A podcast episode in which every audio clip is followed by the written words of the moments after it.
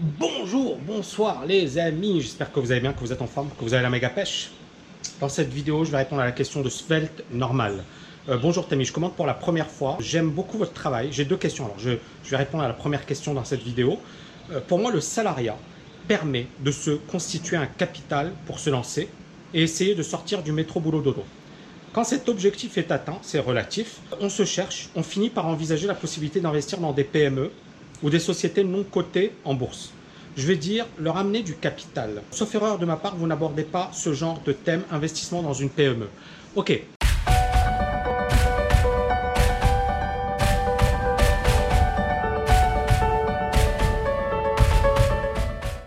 moi j'investis dans des PME et ça me rapporte beaucoup d'argent. Donc je ne vais pas te dire que c'est mauvais, non, je vais te dire c'est génial. Maintenant, c'est plus risqué. Il y a différentes manières d'investir, bien évidemment. L'immobilier, la bourse, je sais pas moi, des, entreprises dans différents projets d'entreprise. On m'a proposé des situations de, stations de travail, de coworking. Donc il y a vraiment plusieurs possibilités et, et on fait des propositions régulièrement d'investir dans des PME. Le truc, les conseils que j'ai envie de vous donner. Premièrement, si vous voulez investir dans une PME, il faut bien connaître les dirigeants. Deuxièmement, généralement, c'est fait pour les gens qui ont quand même de l'argent. C'est-à-dire que je pense que quand vous investissez dans des boîtes, c'est pas pour investir 1000 euros, ça va rien vous rapporter. D'accord C'est pour investir quand même des, montants beaucoup plus costauds. Moi, je pense qu'on dépasse les 50 000, 100 000 euros. D'accord? Il faut vraiment être réaliste par rapport à tout ça. Ensuite, il faut vraiment qu'il y ait une relation de confiance avec les personnes. Euh, chez lesquelles vous allez investir, parce qu'elles peuvent tout perdre. Et donc, pour moi, c'est une sorte de diversifier, c'est-à-dire, je, n'investis pas tout mon argent dans des PME. Pourquoi? Parce que je sais que ça peut se casser la figure et j'assume le risque. J'accepte le risque. Bien évidemment, les gains sont importants, mais j'assume également le risque. D'accord? Donc, je suis effectivement dans une optique où je suis pas là à me dire ça va marcher, euh, je suis sûr. C'est-à-dire que si même ça se casse la figure, même si les gars font faillite, même si les gars perdent tout, derrière, je sais effectivement que j'ai des munitions, je me suis protégé et que j'ai pas besoin de cette source de revenus. Mais ça peut arriver dans n'importe quel autre domaine. Donc je suis diversifié au niveau de mes placements. D'accord? Ensuite, par rapport à toi, bah, moi je pense que je sais pas, je, connais pas ton capital, je connais pas ton âge, je connais pas, je connais rien. Tu m'as dit juste, voilà, euh, on commence à se chercher, on veut investir dans des PME. Pour moi, c'est pas comme ça qu'on commence. On commence d'abord par les investissements classiques, immobilier, bourse, euh, business, d'accord? Et puis, une fois que tu commences à dégager des revenus, que ça commence à, bien se passer, etc., tu peux euh, ensuite consacrer une partie de ton patrimoine à investir dans des PME. Pas au départ, parce que c'est plus risqué. La bourse, euh, beaucoup de personnes, encore une fois, ne maîtrisent pas la bourse, mais la bourse, c'est beaucoup moins risqué pour moi que d'investir dans l'immobilier ou que d'investir dans des PME. Ça peut vous choquer, mais c'est beaucoup moins risqué parce que, premièrement, il n'y a pas le.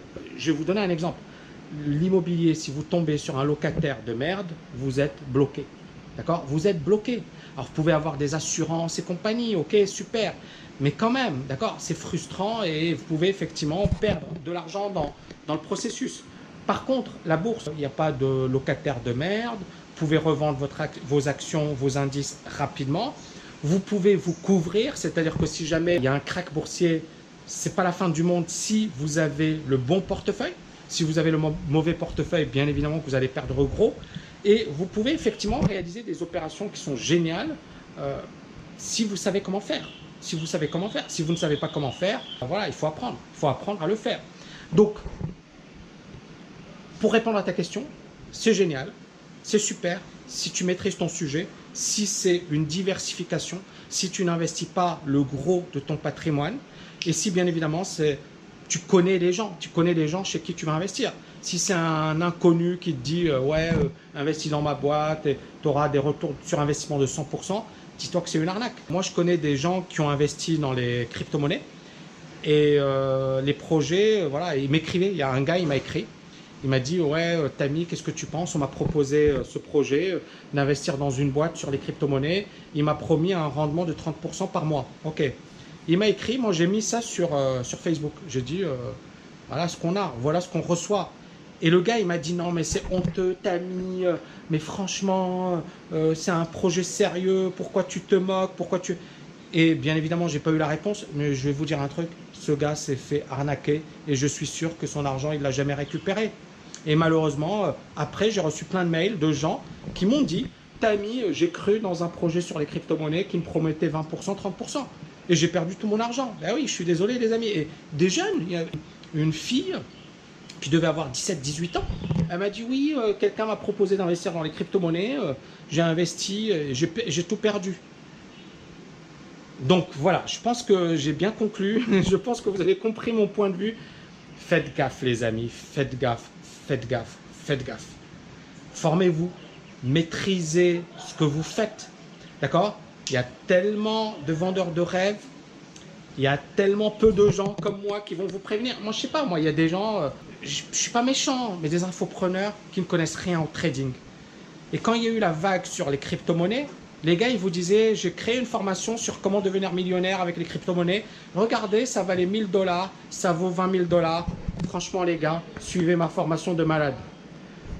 Ces gars-là, c'était des burnes en marché, des burnes en trading, des burnes dans tout ce que vous voulez. Ils ont gagné des centaines de milliers d'euros, voire des millions, avec leur formation sur les crypto-monnaies.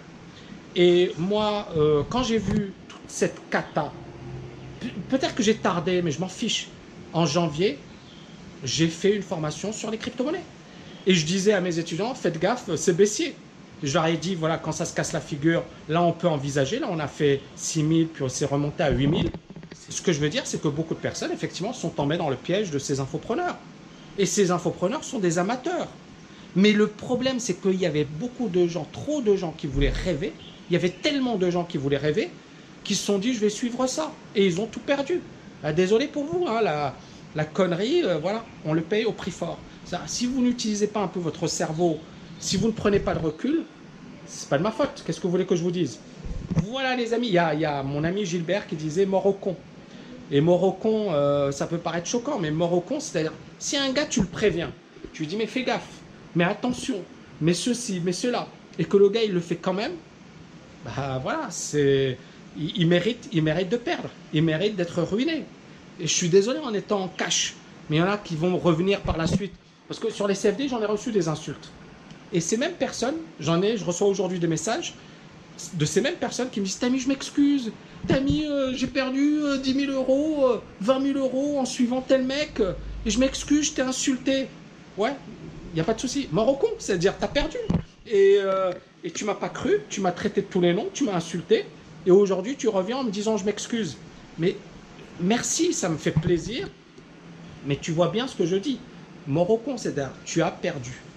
Et tu n'as pas utilisé ta logique, tu as utilisé la cupidité. Tu voulais gagner de l'argent facilement et tu as compris qu'on ne gagnait pas d'argent facilement. Voilà, j'ai un peu divergé, mais c'était, je pense, une bonne réponse par rapport à ta question sur comment investir et est-ce qu'il faut investir dans les PME. Merci les amis, n'oubliez pas de liker et de partager cette vidéo. Si ça vous intéresse, il y a une formation de 3 heures sur comment se libérer financièrement, les meilleures stratégies pour se libérer financièrement. C'est dans les liens en bas. Ciao